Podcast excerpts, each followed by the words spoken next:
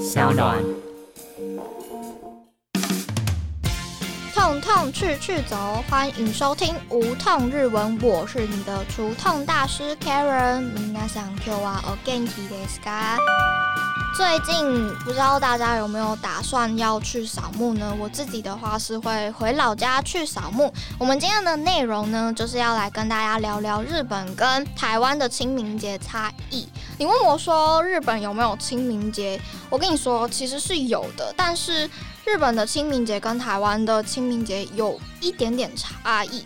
嗯，在日本冲绳有一个叫做 Say May 清明祭。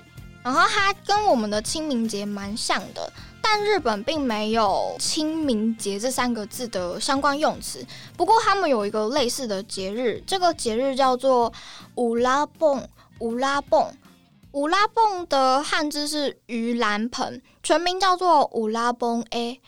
乌拉蹦 A，口语上常常就会称是欧崩，它是源自于佛教的盂兰盆节。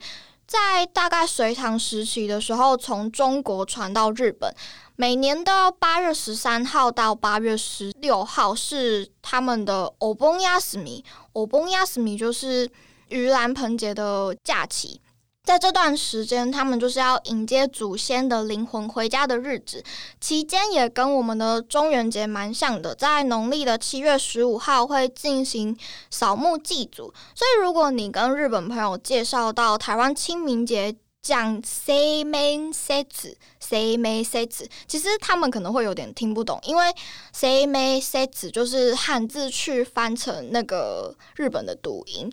但如果你补充说，哦，哈卡马伊里诺希就是扫墓的日子，这样他们就会比较了解。那我们中华文化中元节除了会祭祖，也会拜好兄弟，对吧？因为农历就是我们俗称的七月，会透过祭拜的仪式来表达对于孤魂野鬼的尊重。但是中元节在日本就纯粹只有祭祖的意思。他在西元八世纪的时候，就在日本奠定了他们夏天要有祭拜祖先的习惯，而且这个就是跟佛教的盂兰盆节作为相呼应。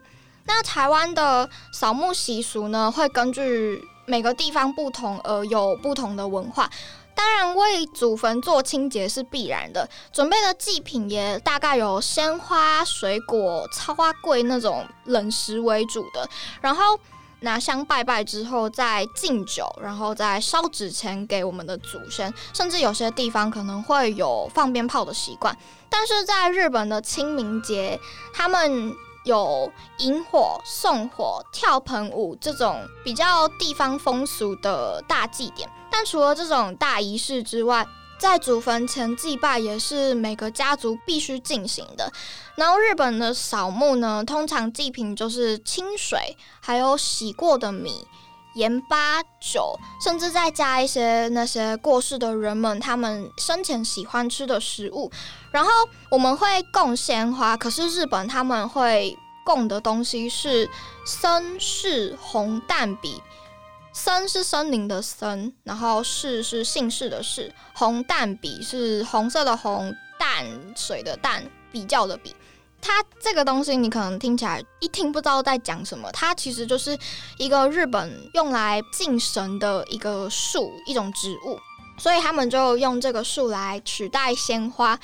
并且他们没有上香啊、烧纸钱的那种习惯。接下来的扫墓流程其实大致跟我们蛮像的，就是会先清理墓碑附近周围的环境，然后开始点蜡烛祭拜。行礼之后呢，再收拾好所有的贡品。然后日本的墓园有一个还蛮特别的地方，就是他们大多都会附有水龙头，据说是可以让民众比较好去清洗墓碑。然后除了清洁墓碑的功能之外啊，还有一个说法是说，它可以让周遭没有人祭拜的孤魂野鬼也有水喝。另一个说法是说，也可以巩固那些过世的人们在另外一个世界的地位。就是说，如果你的墓碑有水龙头的话，就代表你是有人祭拜的，然后你的地位就 level up 的概念。然后台湾跟日本的文化差异还有。过清明节的方式不太一样，从时间上来看就不太一样。我们是差不多四月五号左右，就是清明年假那一段时间会去扫墓，然后他们的话就大概会是中元节的那段期间去。但是不管怎么样呢，我们去拜祖先的心还是一样的嘛。而且他们还有放假，那个 Obon Yasumi，对吧？好。那我们就是听完了台日跟清明节的差异之后，我们还是来学几个跟清明节有相关的单字好了。第一个就是五拉崩，五拉崩，盂兰盆节，偶崩是盂兰盆节的口语说法。比较多人大概都是说“欧崩”口语上讲，然后“五拉崩”比较常是写在书本上啊，或者是一些文献记载上。第二个是“欧哈卡麦里”，“欧哈卡麦里”就是去扫墓的意思，“哈卡”是就是反正就是墓园相关的意思，然后“欧哈卡诺塞说”就是。